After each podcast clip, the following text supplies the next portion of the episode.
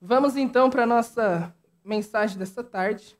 Na semana passada nós começamos uma, uma série, uma curta série, de dois sábados, que tinha como título, vai aparecer aí, A Antiga Promessa. Opa, spoiler, pronto. A Antiga Promessa.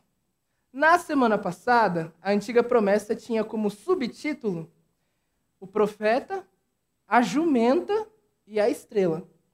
E ali a gente viu um pouquinho da história de Balaão e como a promessa de uma estrela do Oriente viria e como essa promessa era importante desde o nosso passado, presente e futuro.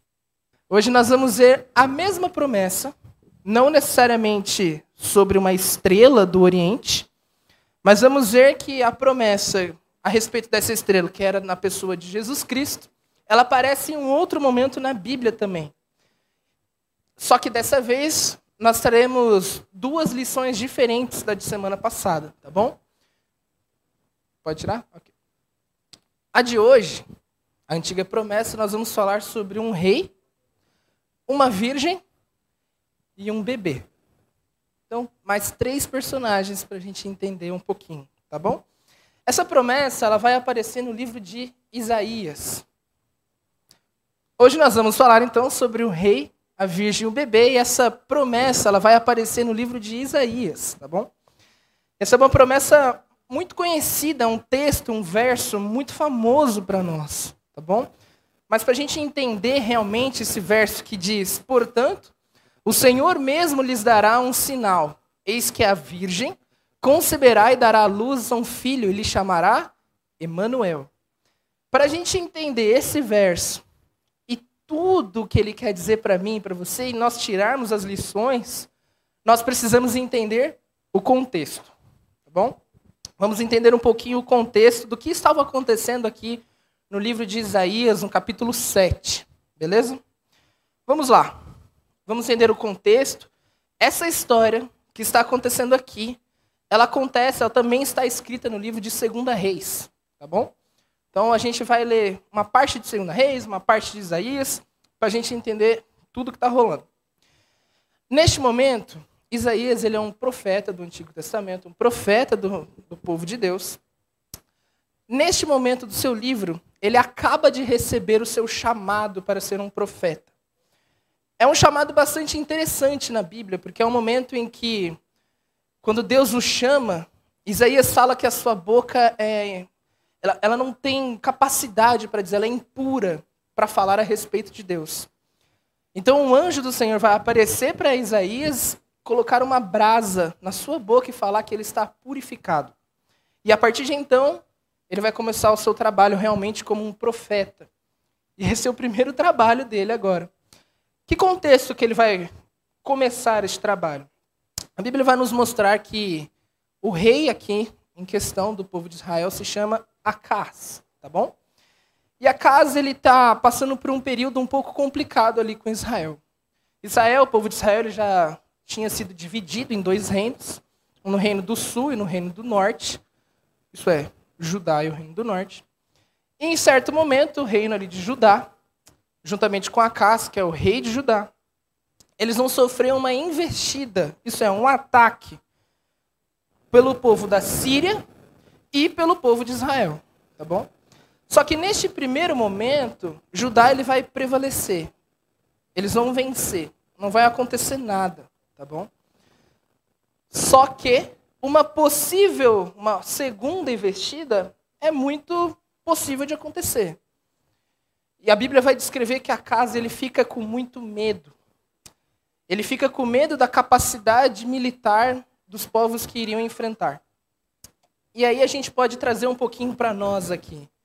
Quando nós enfrentamos uma situação muito difícil, aquela situação em que você que você sabe que vai ter bastante dificuldade de passar, você fica tranquilo ou você fica assustado, aflito, perde noite sem dormir? Eu não sei vocês, mas eu sou do time que fica alguns dias sem dormir.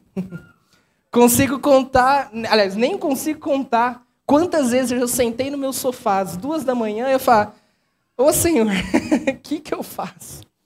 Eu sou desse time. E a casa ele fica bastante, bastante preocupado e com bastante medo, tá bom?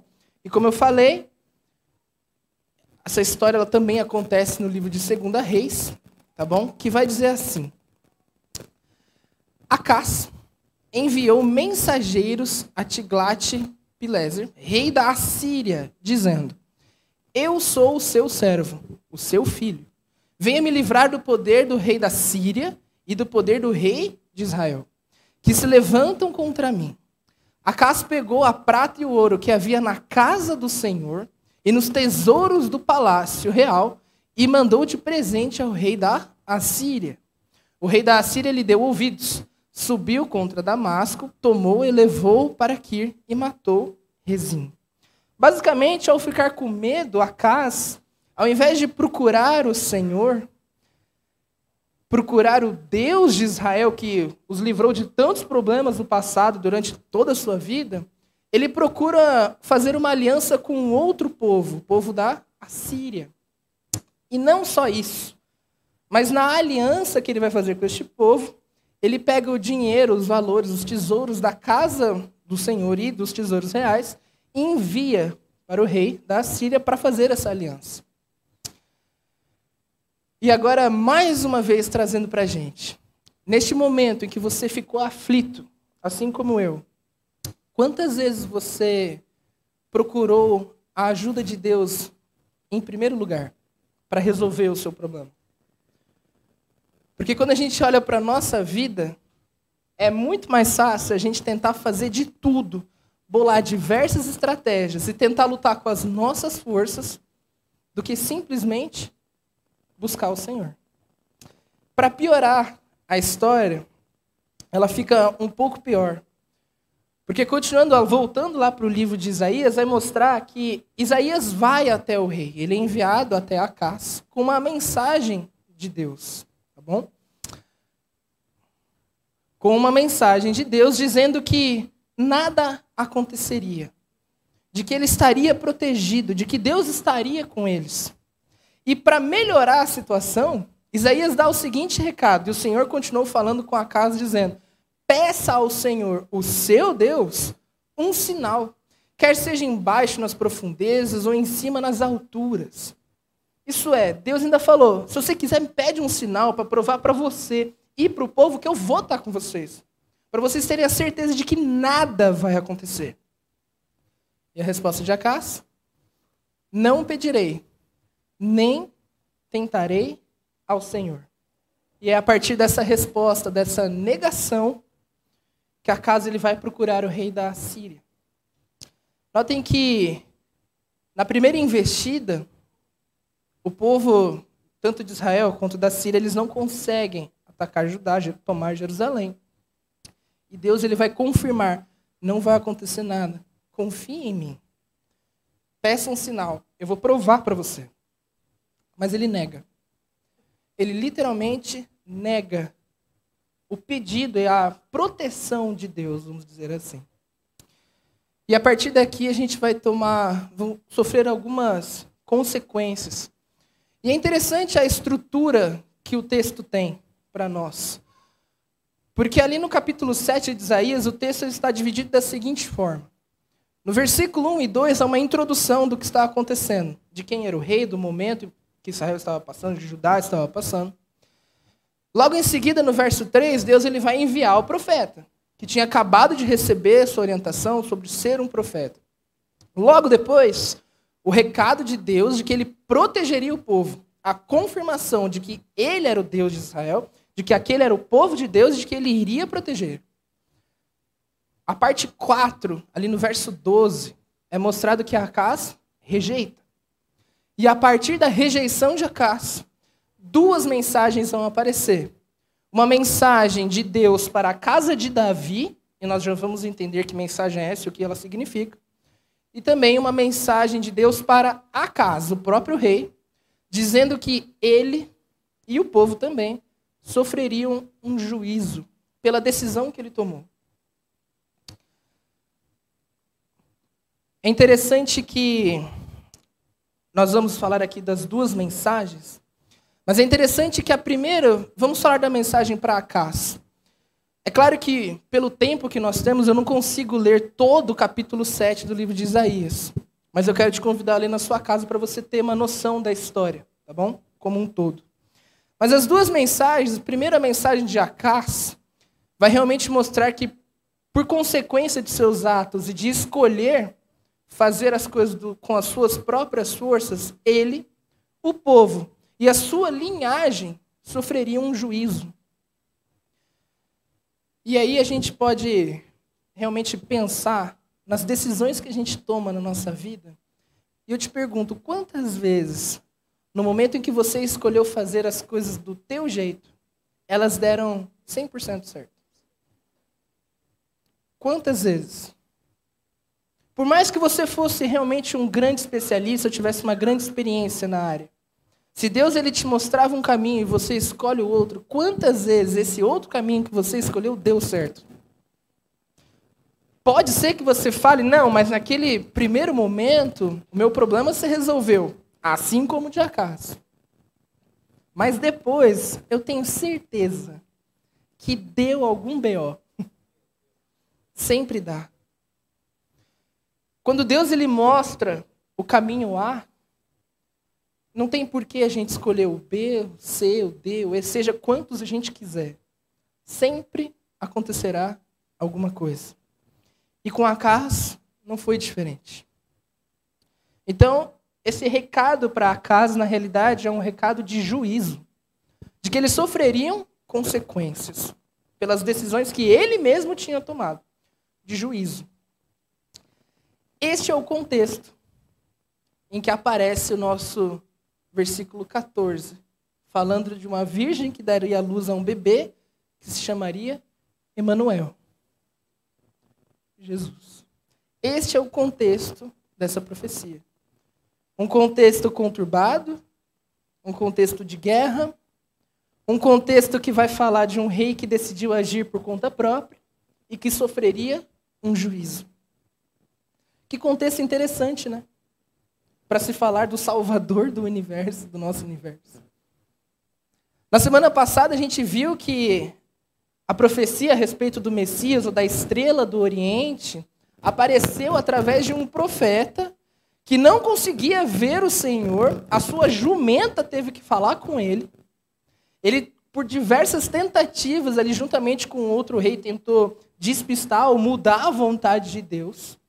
E ali, através de façanhas, tentando. Ele perdia o controle da sua fala e falava exatamente o que Deus queria. Parece que as profecias a respeito desse Messias aparecem em contextos extremamente complicados. Em vez de aparecer em um momento de paz, alegria, quando o povo está bem, não. É sempre num momento difícil. Um momento em que o povo precisa ser lembrado de quem é Deus. Então, essa é a mensagem para casa, que ele sofreria um juízo.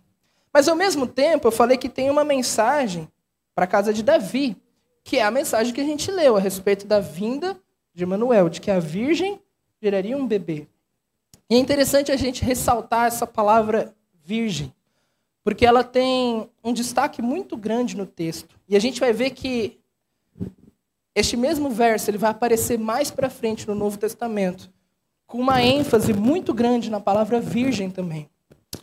Porque quando a gente fala de nascer um bebê de uma virgem, nós estamos falando de algo impossível. Algo que só poderia acontecer através de um milagre, vamos dizer assim.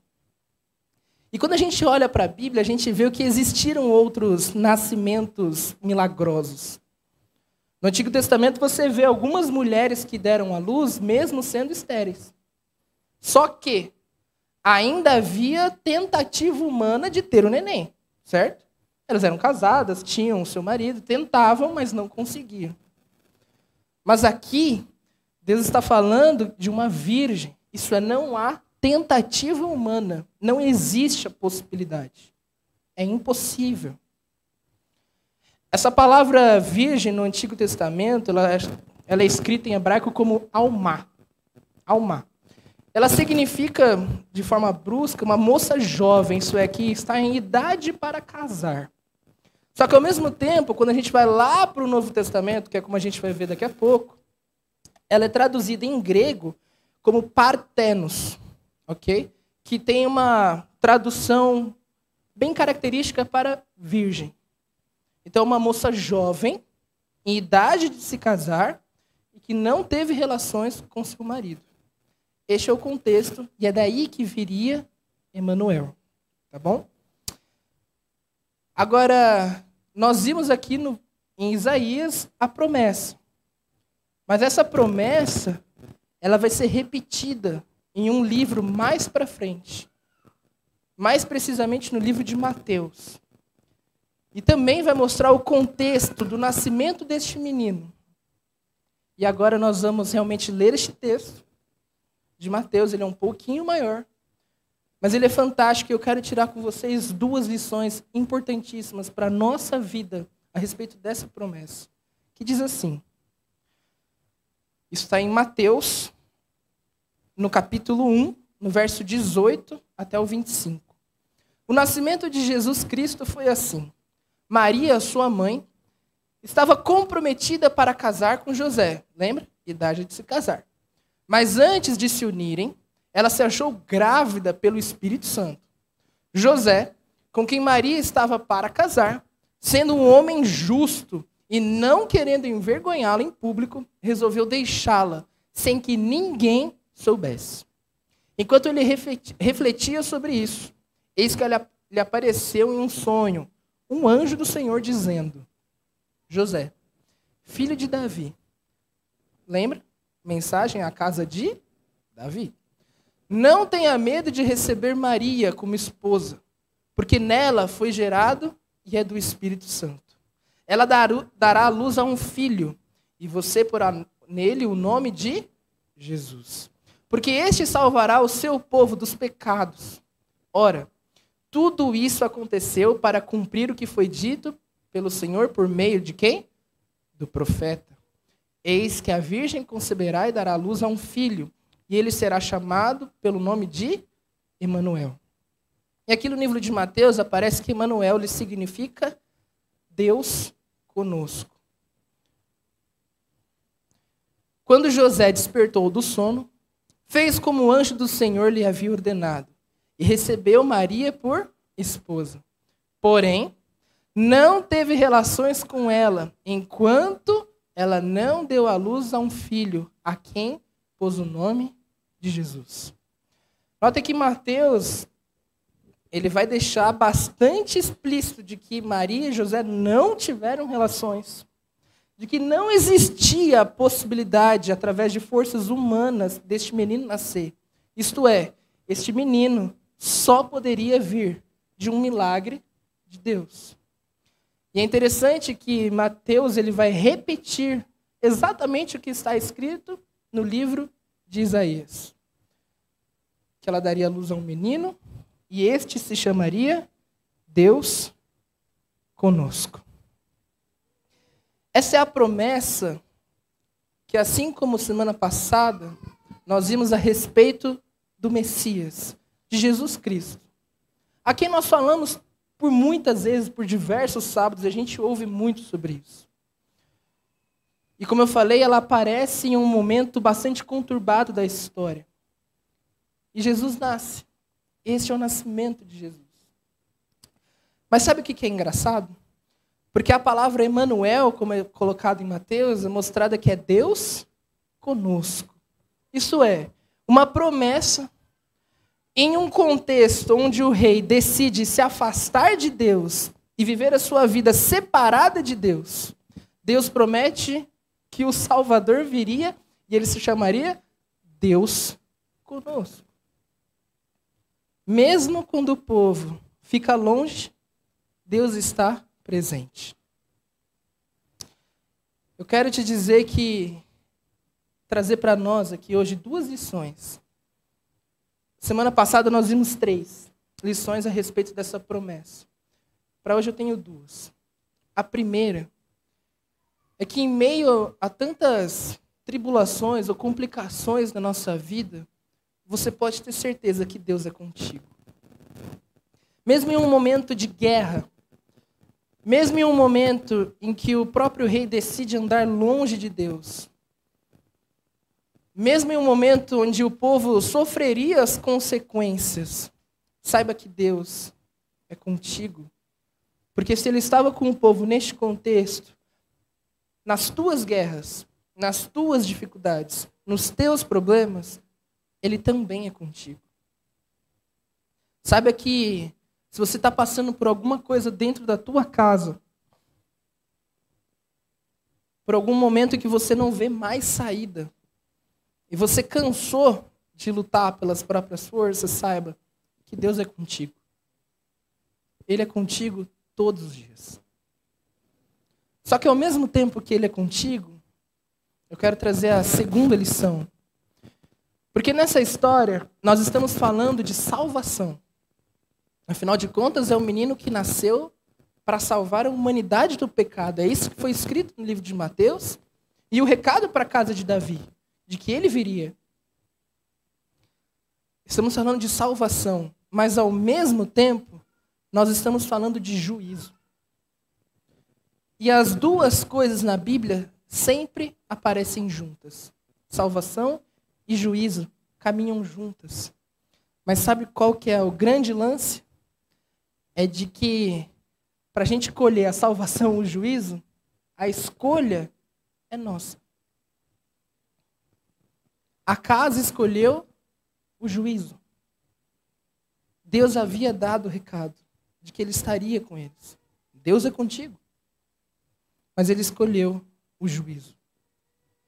Sabendo que Deus está conosco na nossa vida, mesmo em qualquer problema, o que, que a gente vai escolher? Continuar caminhando do jeito que a gente quer, com as nossas forças, caindo cada vez mais, indo para cada vez mais longe da salvação, ou nós finalmente vamos tomar a decisão de escolher a salvação. Porque quando a gente fala assim, eu falo, pastor, eu quero a salvação agora. Então por que, que a gente não escolheu até agora? Por que será que a gente tem demorado tanto para escolher a salvação? Mais uma vez eu quero te dizer que se você está passando por alguma coisa dentro da tua casa, do seu trabalho, na tua vida, saiba, Deus é contigo. Mas você precisa escolhê-lo. Eu preciso escolhê-lo. Para que tudo seja feito, para que a salvação chegue, eu preciso escolher o Senhor. O meu convite para você hoje, nessa tarde, para a gente recomeçar a semana, recomeçar nossos afazeres, nosso trabalho, com a nossa família, com seja com quem for, é escolher o Senhor. Tendo fé de que Ele é conosco todos os dias. Essa tarefa não é fácil. Porque para escolher o Senhor, você tem que abandonar o eu. Você tem que se esquecer, se esvaziar. Isso é muito difícil. Mas eu te desafio a fazer isso um pouco a cada dia. E você vai ver que fazendo isso aos poucos, a nossa vida ela realmente ganha sentido. E aí nós vamos entender realmente o que é Deus conosco. Porque nós vamos estar completamente dependentes deste Deus e deste Senhor. Se você acredita nisso, se você deseja firmar esse compromisso com Deus hoje, de que você vai escolhê-lo todos os dias, isso é, vai escolher a salvação e não mais o juízo, eu te convido a fazer mais uma oração conosco e sair daqui convictos de que Deus é conosco e de que a gente já escolheu a salvação. Feche seus olhos. Querido Deus, primeiramente eu te agradeço pela oportunidade que o Senhor nos deu. A oportunidade de salvação que através do seu filho nós recebemos. Obrigado porque o Senhor promete que o Senhor estará conosco todos os dias, independente da situação da guerra que estivemos travando. Mas, Pai querido, hoje nós estamos aqui para afirmar um compromisso. Um compromisso de que nós escolhemos a salvação. Cansamos de lutar com as nossas forças. Nós cansamos de perder e de cair. E é por isso que nós estamos escolhendo o Senhor, escolhendo a salvação. Então, Pai, nos dê força. Nos dê força para tomarmos essa decisão e começarmos a nossa semana convictos. Esteja com cada pessoa aqui, com cada família, abençoe esta igreja. Seja com cada um de nós. É isso que eu te peço e te agradeço por Jesus. Amém.